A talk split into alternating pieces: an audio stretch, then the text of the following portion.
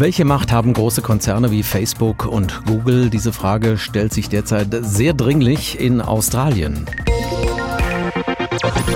Der Streit um ein geplantes Mediengesetz für digitale Plattformen hat dort dazu geführt, dass Facebook alle Nachrichteninhalte sowie Wetter- und Katastrophenwarnungen von Behörden abgeschaltet hat.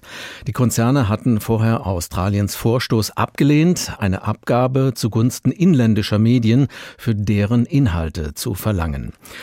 Julia Reda ist Netzaktivistin, ehemaliges Mitglied des Europaparlaments für die Piratenpartei, jetzt parteilos und bei der Gesellschaft für Freiheitsrechte.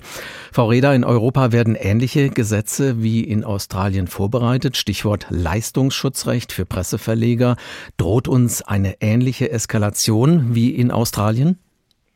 Also leider war es ja zu erwarten, dass äh, die Gesetzgebung in Australien solche Folgen haben würde. Und das haben wir auch in Europa diskutiert, als äh, das Leistungsschutzrecht auf EU-Ebene eingeführt wurde. Das soll nun im Sommer äh, in nationales Recht umgesetzt werden.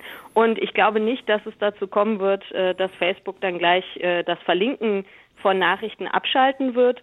Aber ich befürchte trotzdem auch durch diese Gesetzgebung Einschränkungen der Informationsfreiheit. Warum haben denn Konzerne wie Facebook oder Google überhaupt so ein Problem damit? Ich glaube, das eigentliche Problem ist, dass äh, diese Gesetzgebung davon ausgeht, dass äh, die, äh, die Plattformen mehr davon profitieren würden, auf Zeitungen zu verlinken, als die Zeitungen selber. Und das hat sich in der Praxis immer wieder als falsch herausgestellt. Ich glaube, das eigentliche Problem liegt nicht darin, dass Plattformen Zeitungen verlinken. Das ist, glaube ich, für alle Beteiligten positiv, sondern das eigentliche Problem ist, dass die Werbung, ähm, der Werbemarkt sich verschoben hat und dort inzwischen die Zeitungen einfach nicht mehr so viel einnehmen können, weil eben Unternehmen wie Google oder Facebook diesen Markt komplett umgekrempelt haben. Wir haben uns ja mit der Zeit irgendwie daran gewöhnt, dass Informationen über das Internet oft kostenlos zur Verfügung stehen. Trägt also vielleicht auch unser Konsumverhalten mit dazu bei, dass solche Konzerne dadurch immer mächtiger werden?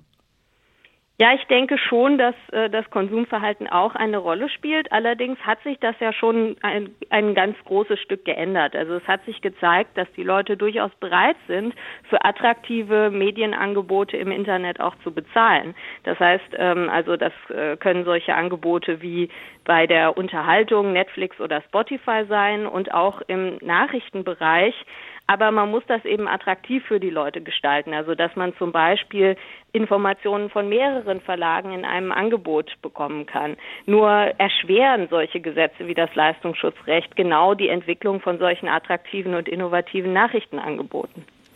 Nun argumentieren die Konzerne wie Facebook und Google damit, dass sie ja für die weltweite Verbreitung der Inhalte sorgten, dass viele Inhalte sonst gar nicht zur Verfügung stünden.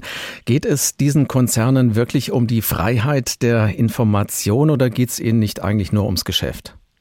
Ja, natürlich äh, geht es den Plattformen um das Geschäft.